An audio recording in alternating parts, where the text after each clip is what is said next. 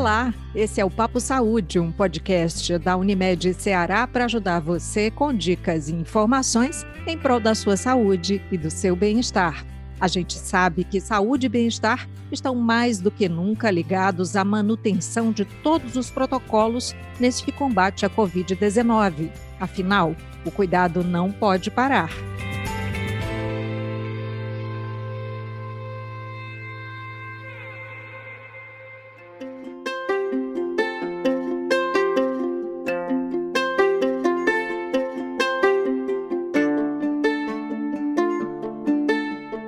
Segundo dados da Organização Mundial da Saúde, cerca de 50 milhões de brasileiros sofrem algum tipo de distúrbio da visão. Deste número, 60% dos casos são de cegueira e deficiência visual. Nesse episódio, nós vamos conversar sobre a importância de entender mais da saúde dos olhos.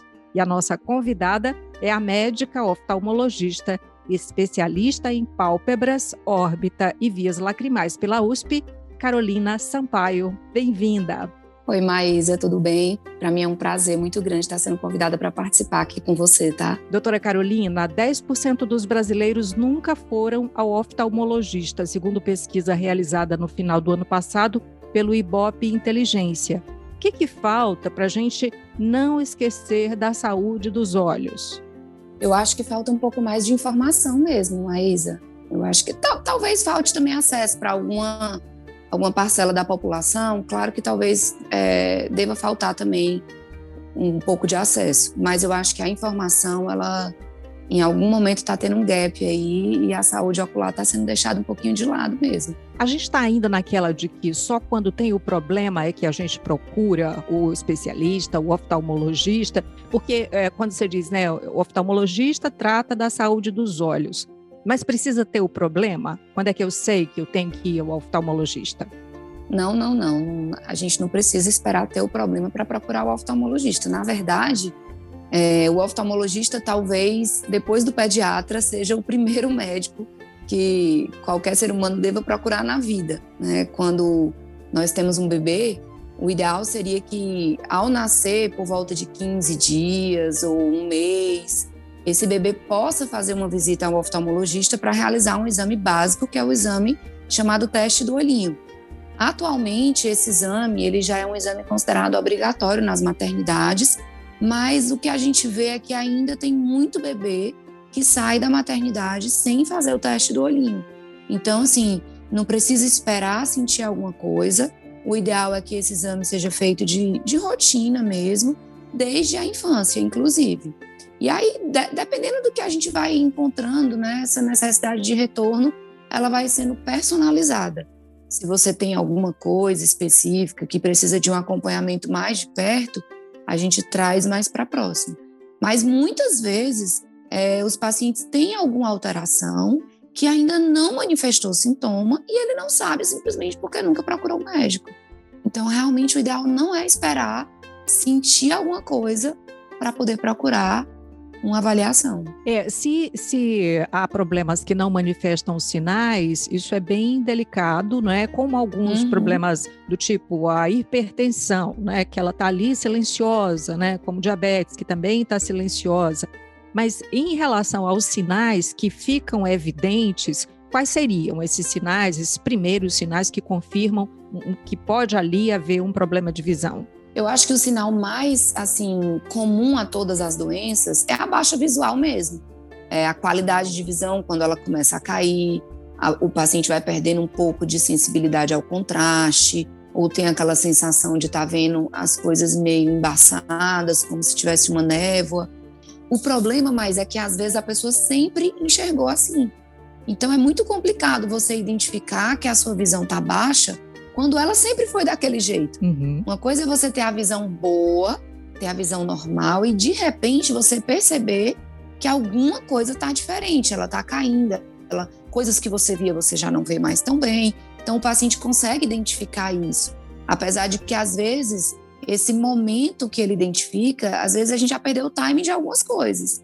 Mas existem algumas alterações que você sempre teve e para você aquilo é o normal. Aquela visão para você é a visão boa, porque você não conhece outra melhor. Doutora Carolina, sabe que eu lembrei agora de uma imagem de uma criança muito pequenininha é, que é, num vídeo, né, que viralizou aí na internet, é uma criança muito pequenininha, mas daí a mãe coloca uhum. os óculos redondinhos com uma cor e a criança abre assim. Ela parece que acorda. É, eu vi esse vídeo. É lindo demais. Eu tô arrepiando de lembrar, mas é uma coisa incrível. E eu já vi, eu já vi amigos que já com bastante idade, é, a pessoa vai ao oftalmologista, ela enfim toma coragem, compra os óculos e quando ela põe Uau, o mundo é assim. Os pacientes costumam falar para a gente assim, doutor, agora eu tô com uma visão HD. que bacana. Mas olha, o que que falta então para a pessoa é, é, ter esse alerta? E na verdade, eu acho que eu quero saber o que, que são esses problemas aí que a senhora colocou, da visão embaçada. O que, que pode estar por trás disso? O ideal seria, é assim, fazer esse exame que eu falei quando o bebê nasce, né, que é o teste do olhinho. Esse exame não identificando nenhuma alteração, sendo considerado um exame normal, que nele a gente consegue descartar algumas doenças como catarata congênita, doenças da prematuridade, né, alguns tumores intraoculares, que a importância de fazer esse exame ao nascer é justamente para que a gente não perca o tempo de tratamento de determinadas doenças que possam vir a comprometer a visão dessa, dessa criança para sempre, né, de maneira irreversível. Então, é, o ideal seria fazer esse exame, que é o teste do olhinho, e aí a gente pode avaliar essa criança com dois, três anos e depois uma idade pré-escolar. Se essa criança não tem nenhuma dificuldade para enxergar, não tem nenhuma. Não, não, não apresenta grau, não precisa usar óculos, como esse menino do, do vídeo que viralizou, né? Então a gente pode fazer um acompanhamento mais espaçado. Se é uma criança que ela tem uma, um, apresenta uma miopia muito alta ou alguma alteração que precisa de correção, essa criança ela realmente ela precisa retornar de rotina no consultório para ver se a visão está mantida, para fazer a troca das lentes, para avaliar se tem alguma outra alteração. E aí, de acordo com isso, a gente vai acompanhando. Então, chegamos na idade adulta, o que é que a gente pode ter e não saber, né? Algumas doenças sistêmicas, elas podem impactar na visão como a diabetes, a hipertensão. Então, é muito comum, às vezes, a gente pegar no consultório paciente que nem sabia que era diabético, e aí, de repente, vem para uma avaliação oftalmológica, e quando a gente avalia o fundo de olho daquele paciente, está cheio de alterações que são muito características de uma retinopatia diabética. Né? Então, às vezes, esse paciente ele não tem sintoma nenhum. E aí, quando esses pacientes costumam manifestar sintomas, que aí no caso são sintomas de baixa de visão, muitas vezes essa retinopatia diabética ela já está bem avançada. Então, as nossas possibilidades de tratamento elas começam a ficar mais reduzidas. E isso vai comprometer o, o desfecho final, né, o prognóstico daquele paciente. Da mesma maneira, a hipertensão ela também pode trazer alterações. É, agora, assim, a doença mais comum que nós temos assim na oftalmologia e que, infelizmente, ela acaba passando muito batido pelos pacientes pela falta mesmo de uma procura ao oftalmologista é o glaucoma. O glaucoma ele é a segunda doença é, responsável pela cegueira e é a primeira causa de, de, de cegueira irreversível no mundo inteiro. Então, assim, os pacientes que têm glaucoma, eles são assintomáticos até a doença chegar numa fase avançada. E, infelizmente, é uma causa de cegueira que não tem como a gente recuperar o que foi perdido. Então, é, essa eu acho que é a principal, assim, se esse paciente vai ao oftalmologista de rotina, foi quando era criança, vai na adolescência, vai no início da vida adulta, a gente consegue identificar sinais no exame dele que nos fazem suspeitar de existir é, indícios de glaucoma. A gente investiga, pede exames complementares e fechando o diagnóstico, esse paciente vai começar a tratar no início. E dá para ter, dá para ter então um controle, é isso? Dá, sim, com certeza, dá para ter um controle. E, e, aí esse paciente ele consegue passar muitas vezes a vida inteira e manter uma, uma qualidade de visão ótima. Agora, o problema é quando a gente pega esse paciente já na metade do caminho. Então, às vezes, uhum. complica mais por isso. Tem duas coisas aí, tem várias coisas do que a senhora falou que eu quero retomar, mas é, notadamente aí sobre o, o glaucoma, para a gente ficar nesse problema que é um dos maiores e, e causa de cegueira, né? E, e, e que dá para controlar, é, existe então uma periodicidade ideal Ou depende de cada pessoa, de cada caso, a periodicidade para ir ao oftalmologista? Num paciente normal, assim, de, de rotina, o ideal seria uma consulta anual. Né? Porque aí, anualmente, a gente vai avaliar como é que está o segmento anterior daquele paciente, se ele já tem catarata, se ele não tem ainda, se a visão está mantida, como é que está o fundo do olho, se esse paciente tem alguma queixa que precisa de, de um acompanhamento mais próximo. E principalmente agora, né? Mas é que nessa época tá todo mundo, assim, muito é, usando o celular, usando o computador, usando, trabalhando de home office. Então, assim, o olho também sente um pouquinho. O ideal seria isso, né? Agora, se o paciente tem alguma doença específica, no caso, por exemplo, do glaucoma, esse acompanhamento vai depender de que estágio da doença ele se encontra. Às vezes a gente precisa ver de três em três meses, de seis em seis.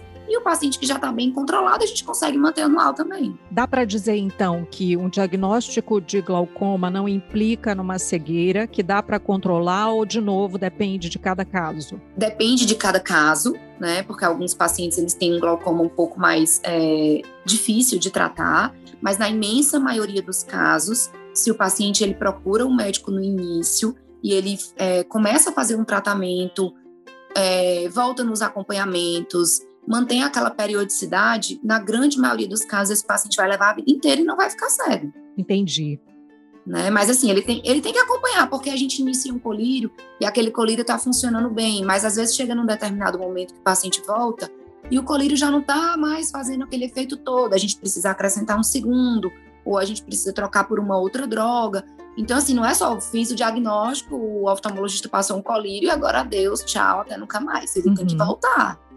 E independe de idade, não é? Porque eu conheço gente muito jovem que trata glaucoma já há muitos anos e conheço pessoas de mais idade. Não é assim, diferentemente da catarata, que em linhas gerais se dá mais ali na fase é, mais avançada, com a idade mais avançada, não. O glaucoma independe de idade. Ele pode acontecer em qualquer idade, né? Ele pode ser até congênito, assim como a catarata também. Ele é muito mais comum após os 60 anos. Mas existem inúmeros fatores de risco é, para o glaucoma. Por exemplo, a história familiar é um fator de risco importantíssimo. Então, se você tem um parente de primeiro grau, no caso uma mãe, é, ou um pai, um irmão que tem glaucoma, a chance de você ter é muito maior. Então, você vai precisar investigar isso mais cedo, né?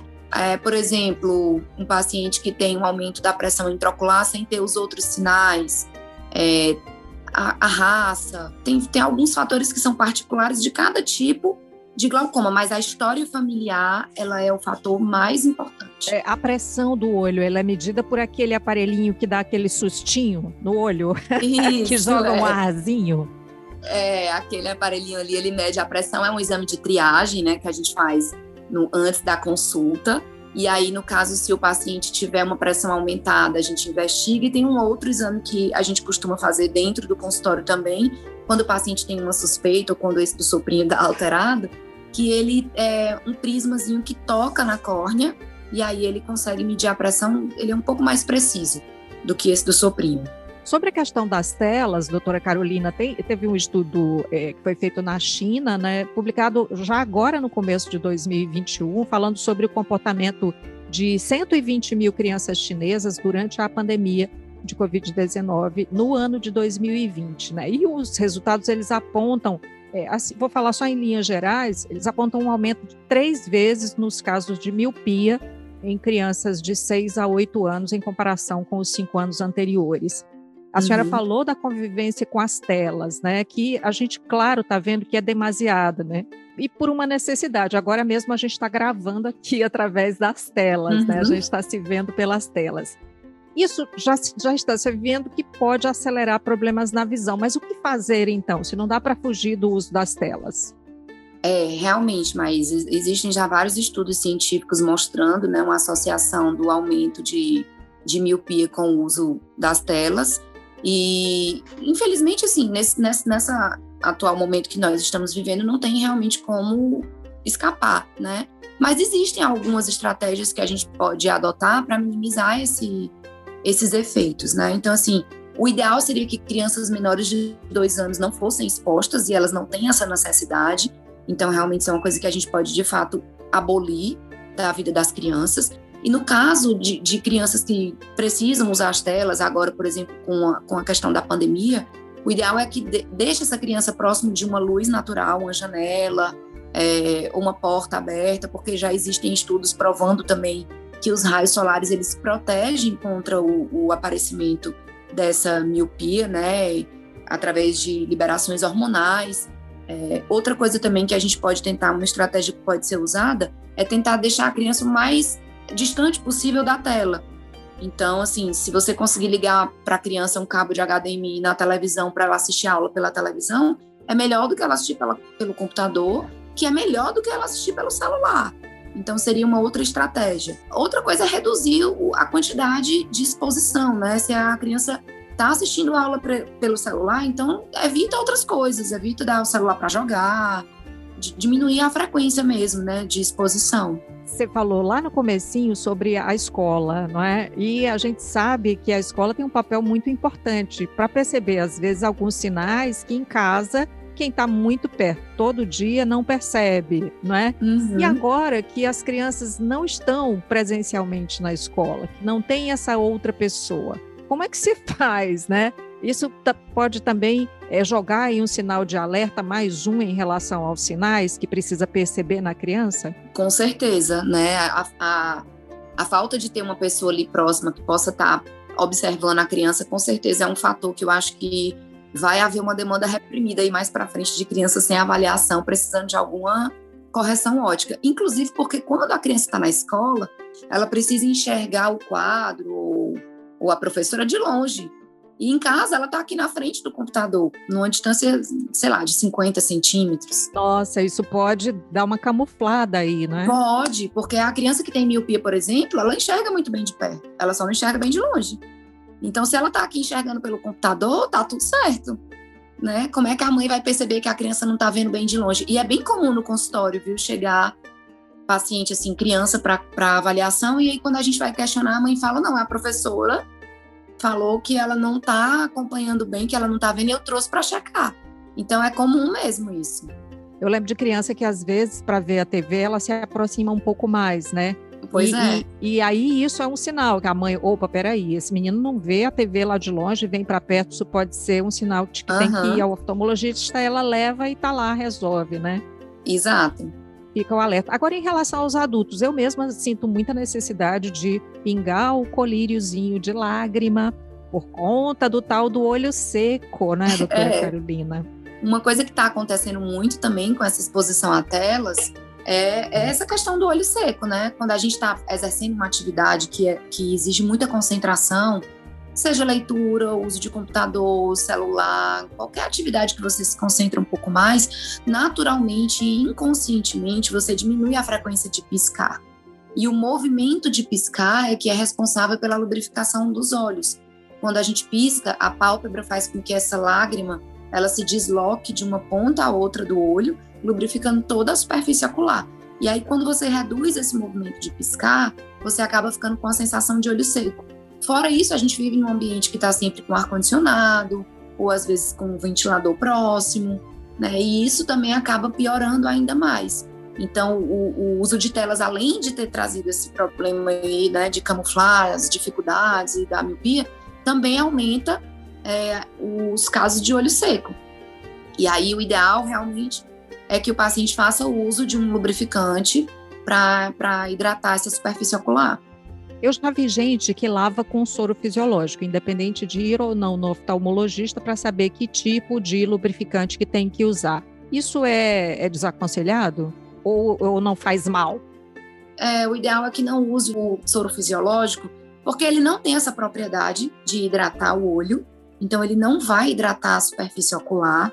E o, o soro fisiológico ele é rico em sódio, então ele, é, ele tem muito sódio. Se você começa a usar com muita frequência, ele pode inclusive irritar a superfície ocular, né? Se for uma coisa pontual, assim, caiu alguma coisa no olho, você quer lavar, né? Não vai fazer mal, não é uma coisa assim que não, não possa ser usada nunca, jamais. Mas com o intuito de hidratar o olho, ele não sai. Doutora Carolina, enxergar pontos pretos ou sinaizinhos, assim como os flashes, isso é sinal de problema? Isso é muito comum também no consultório, a gente chama de moscas volantes. Assim, no plural mesmo, né? Porque eu, nossa, são muitas, é uma comunidade de moscas.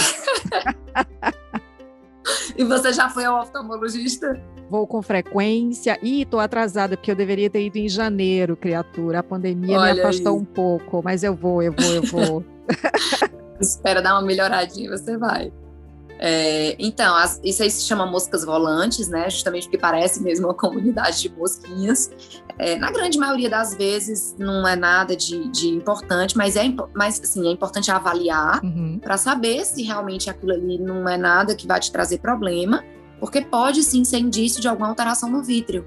Então, de certa forma, é bom avaliar. Faz, a gente faz normalmente um exame chamado mapeamento de retina onde a gente avalia toda a retina do paciente para ver se não tem nenhuma área que esteja com problema e que possa ser a causa daquelas moscas. E não encontrando nada, você só acompanha. No caso disso voltar a aumentar, as moscas começarem a ficar numa quantidade maior, a gente repete o exame. Mas pode sim ser um indício. Daí, de novo, a importância da consulta periódica, né? Que é sim, com certeza. Afastar problemas maiores. Problemas maiores, catarata é um deles. A gente já falou aqui da catarata, mas a gente costuma ver, ah, idosos, né? Então é uma, uma doença dos idosos. Mas a senhora já falou da catarata congênita, não é? É, a catarata, ela é, assim, uma das coisas também mais comuns no consultório do oftalmologista, porque ela está relacionada com a idade, né? A catarata, ela é, é o envelhecimento do cristalino, que é a lente natural do olho. Então, dentro do nosso olho, nós temos uma lente que chama cristalino, e essa lente, ela funciona para permitir que a gente consiga ter uma boa visão em vários focos de distância. Então, ela é ajustável, o nosso organismo tem essa brilhante capacidade de ajustar o cristalino para que a gente consiga focar de perto, é, na distância intermediária e de longe. E essa lente, quando a gente nasce, ela é transparente, por isso ela é chamada cristalina. E com a idade, ela vai perdendo essa transparência, ela vai ficando opacificada.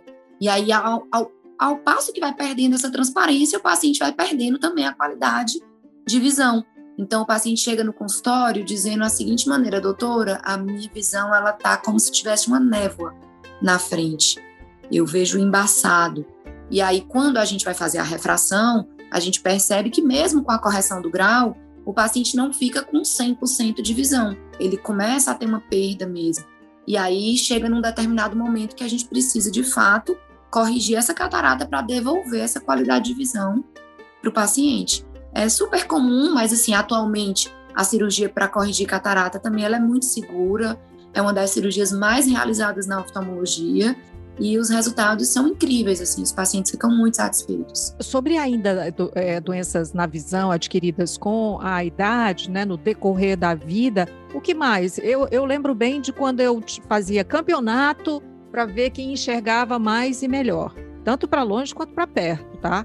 E aí, com o tempo, isso foi mudando, especialmente na visão para perto, né? Então, a, a, famosa síndrome do braço curto. Você estica, estica, estica, e daqui a pouco tem que ter um pau de selfie para esticar mais. Você já não está enxergando ali. Isso é típico também da idade, né? O que, que é essa, essa coisa de esticar o braço? É, isso é a presbiopia. É justamente quando a gente começa a perder essa capacidade de foco, que eu falei que o nosso organismo, de maneira muito brilhante, consegue dar para a gente. Então, com a idade, o nosso organismo vai perdendo essa capacidade de mudar de foco e a gente vai perdendo o foco para perto. Então é por isso que você vai esticando o braço, mas aí chega uma hora que o seu braço já não dá mais conta. e aí realmente precisa de uma correção ótica, a gente precisa colocar um grauzinho para perto para conseguir dar uma qualidade. Mas você falou de alterações que vêm é, com a idade, eu lembrei de uma outra aqui, que é a DMRI, que é a doença macular relacionada à idade. Né? É uma doença que acomete a mácula, que é assim a região mais nobre do nosso olho, é, falando de uma maneira bem é, como é que eu digo, falando de uma maneira bem, bem, bem, bem informal, é como se fosse o ponto responsável pela visão. Então, é, a DMRA acomete a mácula e ela também está relacionada à idade, relacionada à exposição aos raios ultravioletas, né? E a gente pode tentar prevenir a DMRI com o uso de antioxidantes, melhorando a alimentação, como tudo, né? Mas a alimentação e os hábitos uhum. de vida, eles influenciam em tudo na nossa saúde, né? Em todas as áreas, em todas as subespecialidades que você convidar aqui, você vai ter é, colegas falando sobre hábitos de vida, alimentação, e na oftalmologia não é diferente. Então, é, também faz diferença para os nossos olhos o que a gente entrega para o nosso corpo. Muito bom. Agora eu queria fazer aqui um falso ou verdadeiro, pode ser? Pode. Então vamos lá.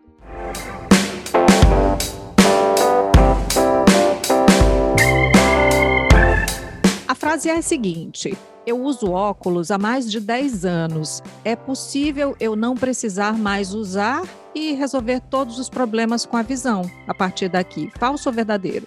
Verdadeiro com ressalvas. É possível. Às vezes, quando o paciente vai desenvolvendo a catarata, esse desenvolvimento da catarata ele vai mudando o grau e aí o paciente começa a não precisar mais usar aquele determinado grau e ele por uma lacuna de tempo ele consegue ter uma visão ainda satisfatória para ele sem usar os óculos. Mas à medida que a catarata vai avançando, ele pode até continuar sem os óculos, mas a qualidade de visão vai caindo. A próxima frase é a seguinte: Meu exame de vista diagnosticou que eu tenho o mínimo de graus nos olhos e que é preciso usar óculos apenas para descanso. Ah, eu posso deixar para lá e não cumprir com o indicado. Falso ou verdadeiro? Verdadeiro com ressalvas também.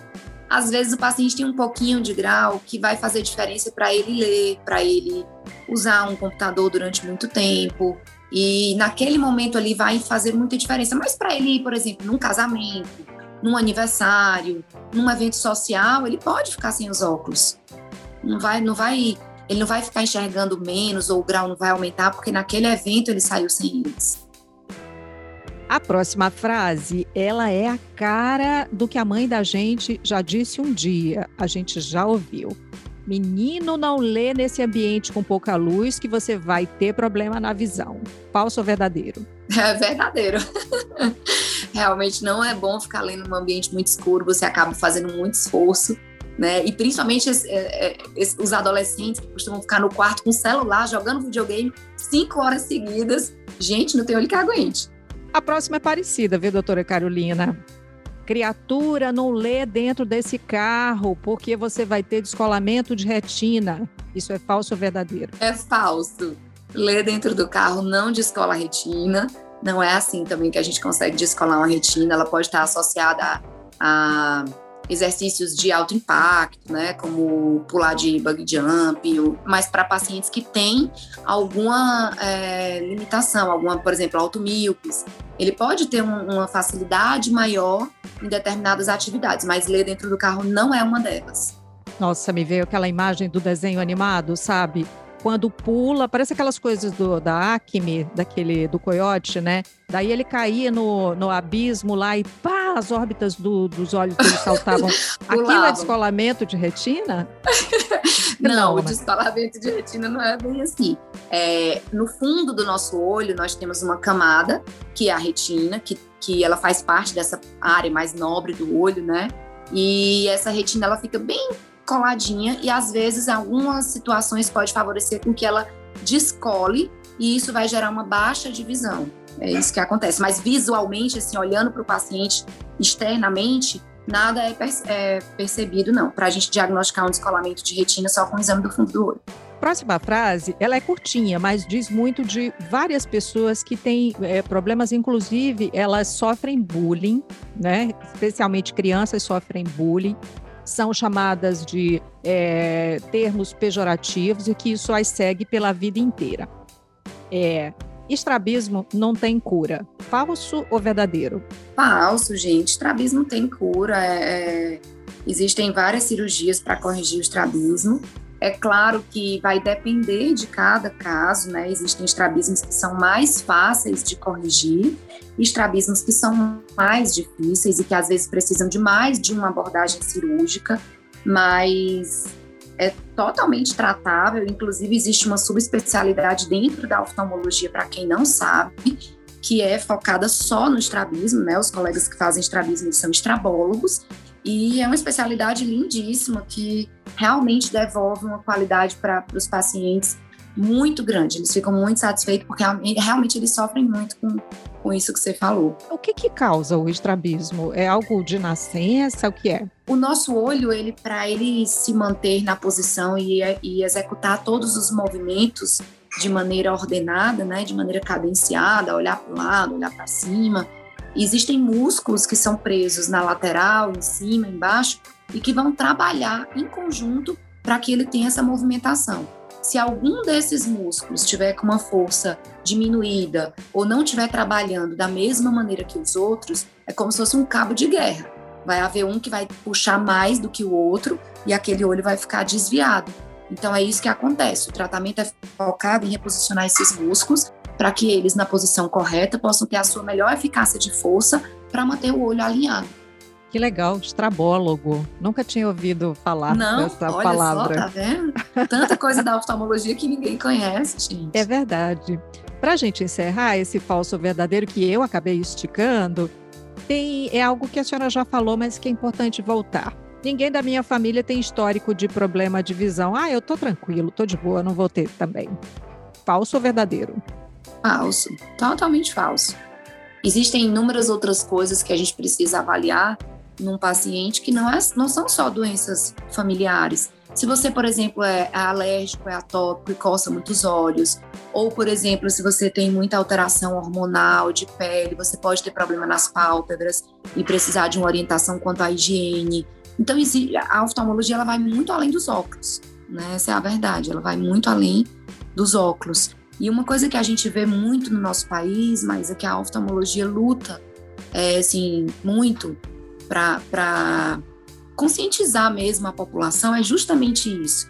As pessoas elas têm o hábito, o, o péssimo hábito, na verdade, de tentar procurar é, apenas trocar os óculos. E aí, às vezes, ela acaba indo para um lugar aonde ela não vai ser bem assistida, onde às vezes ela não vai ser acompanhada por um médico oftalmologista, porque para ela a oftalmologia se resume aos óculos. E não é bem assim. Então, se você procura um lugar onde você vai apenas trocar os óculos, olha a quantidade de coisas que você pode estar tá deixando passar batido na sua saúde, simplesmente por, pela falta de uma assistência adequada, de um profissional qualificado, que realmente possa fazer uma avaliação de um todo e não só do seu grau. Sem dúvida, e é claro que há muitíssimo mais do que o que a gente falou aqui. Nossa intenção uhum. é dar um start e fazer com que a pessoa reflita né, sobre o que ela pode estar deixando de ver numa consulta é, com o oftalmologista. Eu queria justamente nesse momento final aqui que a senhora reforçasse esse convite para quem nos ouve, é, para que cuide da saúde da visão. Claro, a visita ao oftalmologista ela é importantíssima. Ela deve ser feita desde a infância. Existem uma gama de coisas que nós vamos avaliar numa, numa consulta oftalmológica, desde a superfície ocular, avaliar se a sua córnea está bem, se tem alguma é, necessidade de tratar olho seco, se tem alguma lesão, avaliar o seu grau, avaliar os movimentos oculares, se não tem nenhuma restrição de movimento, se tem é, indício de alguma doença hereditária ou alguma doença que possa trazer uma cegueira irreversível para a gente não perder o tempo de tratamento. E desde coisas básicas também no consultório é muito comum a gente pegar paciente que é, por exemplo, tem uma blefarite, que é um processo inflamatório da pálpebra, que precisa só de uma higiene, de um olhar mais atento, e às vezes passou a vida inteira com aquilo que gera coceira, que gera desconforto, que dá olho seco, e a pessoa nunca tratou simplesmente porque nunca foi vista. Né? Então, a visita ao oftalmologista ela é importante, assim como é importante dos outros, do, do, dos outros colegas, como ir ao ginecologista, ir ao pediatra, é, deve ser feita de rotina, e eu convido a todos todos que estão nos ouvindo, que possam fazer essa avaliação de maneira regular, de maneira consciente e, e é isso.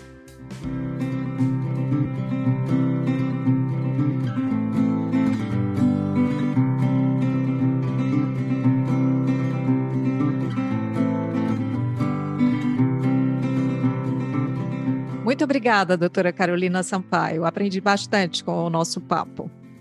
Ah, eu que agradeço, fiquei imensamente honrada em ter sido convidada. É, fico muito feliz, eu espero ter realmente ajudado e ter contribuído de alguma forma. É, a oftalmologia realmente é uma área muito extensa, apesar de ser um, um órgão tão pequenininho, né? Ele tem muita coisa ainda que a gente pode falar, que a gente pode ver, e eu espero ter despertado aí em quem está escutando a gente a pelo menos a curiosidade de procurar fazer uma consulta oftalmológica e, e ver se está tudo certo, se está tudo em dia, se, se a gente precisa fazer alguma coisa por você.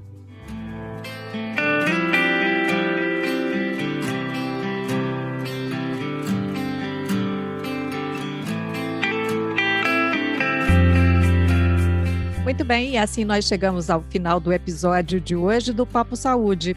Eu lembro que nós gravamos de forma remota e que teve ali a chuva, um ou outro som ambiente e que por isso a qualidade do som pode não ser a ideal e aqui gostaríamos de entregar a você. Cuidar de você, esse é o plano. Você pode entrar em contato com a Unimed Ceará pelos perfis oficiais no Instagram e Facebook ou pelo site acessando www.unimedceará.com.br. Esse podcast é desenvolvido pela Leme Digital. Até a próxima. Saúde!